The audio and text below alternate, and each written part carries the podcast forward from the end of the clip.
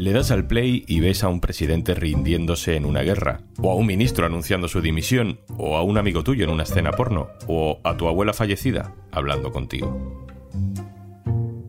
Hoy en un tema al día, Deepfake, juegos de guerra en un mundo donde todo puede ser falso. Un tema al día con Juan Luis Sánchez, el podcast de eldiario.es.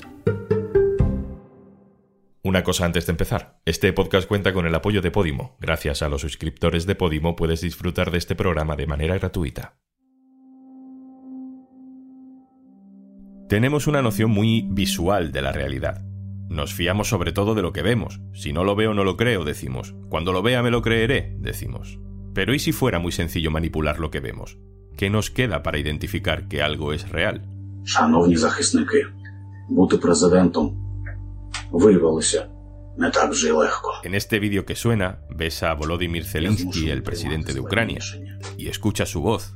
Lleva puesta la camiseta verde militar que ha vestido en muchas apariciones públicas desde que empezó la guerra. Está en una de esas salas donde le hemos visto más veces. Pero lo importante no es lo que se ve, lo importante es lo que dice. Не вийшло. Стало тільки гірше. En este vídeo, Zelensky está diciendo que se rinde, que Rusia ha ganado la guerra, que se acabó. El problema es que este vídeo es falso. Y aunque estamos viendo la cara de Zelensky y la boca de Zelensky, no es real. Y aunque estamos escuchando la voz de Zelensky, no es real.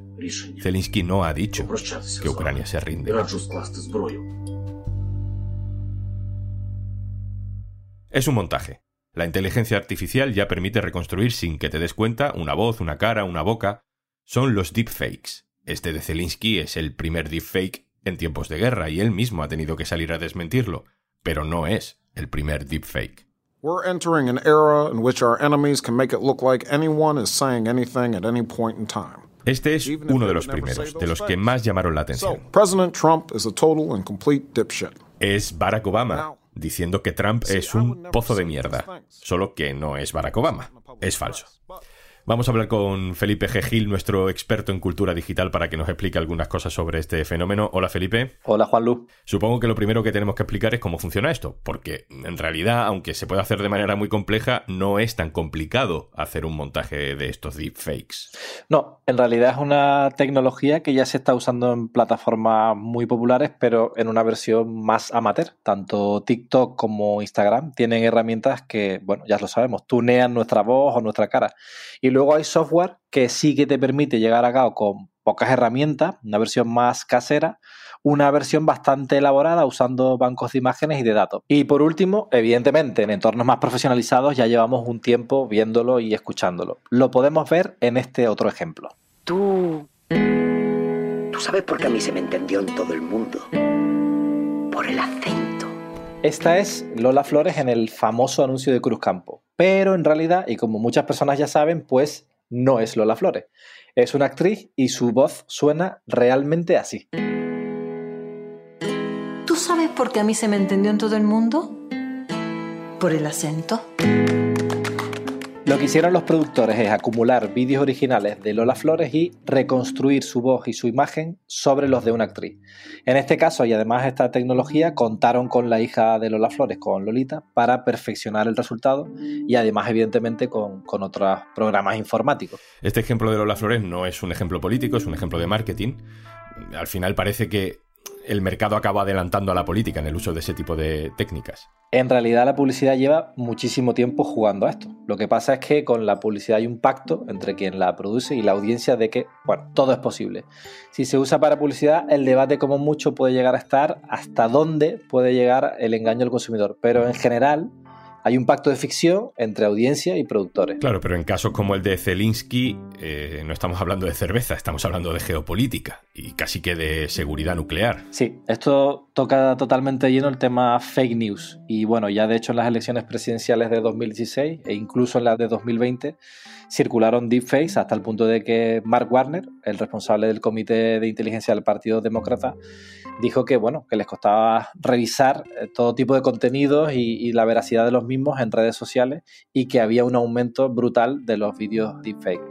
Y hoy, hoy mismo, si saliera de repente un vídeo de Biden diciendo que va a poner en juego todo su arsenal nuclear, creo que es evidente que generaría un estrés tremendo en las agencias de fact-checking y estaríamos ante un caso muy delicado porque evidentemente, aunque se desmintiera rápido, se haría viral y generaría pánico en todo el mundo. También hemos visto ejemplos de vídeos con intenciones comerciales, pero haciendo un uso muy ilícito de la imagen de personas famosas, ¿no? Estoy pensando básicamente en todos esos vídeos porno con la cara de actrices famosas. Sí, de hecho, según Deep que es una compañía que realizó un informe en 2019, más del 96% de las deepfakes que se publicaban en internet estaban vinculados a contenido pornográfico. Y hay actrices como por ejemplo Scarlett Johansson que evidentemente se han quejado por ese uso ilícito de su imagen. Lo que pasa es que hay otro tipo de usos más creativos que realmente están generando otro tipo de cosas y de los que seguramente hablamos menos. Por ejemplo, en TikTok hay un filtro que te permite animar la cara de una fotografía como si una persona estuviera en movimiento. Y durante el año pasado pudimos ver a muchas personas usándolo para darle vida a imágenes fijas de familiares ya desaparecidos. A mí me parece que en realidad todo esto nos da más miedo que el Photoshop, que básicamente hace lo mismo, porque juega con elementos que asociábamos hasta ahora con la realidad y que se puede manipular y se puede cambiar. Lo que pasa es que con la voz, con la imagen en movimiento, con la cara de una persona, teníamos una relación de credibilidad diferente. Claro, al final es normal que nos preocupemos porque las herramientas para falsificar sirvan para contar mentiras. Pero bueno, lo que también están haciendo es ensanchar los espacios para producir vídeos en los que se hace, por ejemplo, humor y parodia.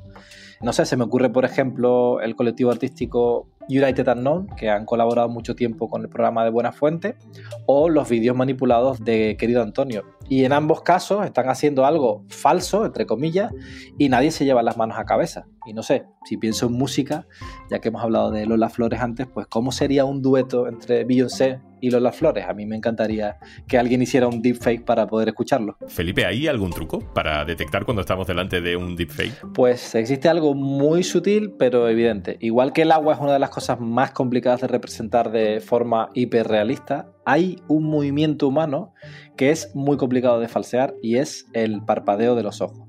Y luego existen tecnologías para detectarlo. Hay una herramienta que se conoce como Face Forensic que analiza imágenes en movimiento donde aparezcan rostros para desvelar si han sido o no manipuladas digitalmente. Felipe Gil, ¿cómo sabemos que eres tú realmente el que has estado hablando en este capítulo? pues no vas a poder saberlo, Juanlu. Bueno, un abrazo. Adiós.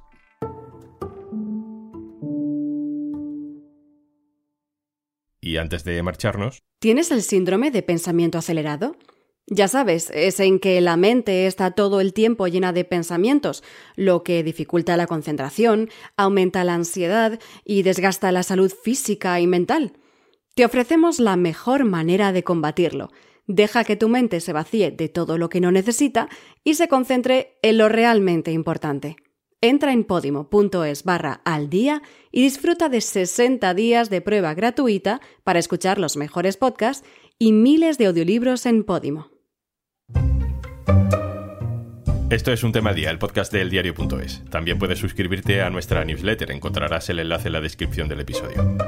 Este podcast lo producen Carmen Ibáñez y Zascun Pérez, el montaje es de Pedro Godoy. Yo soy Juan Luis Sánchez. Mañana, otro tema.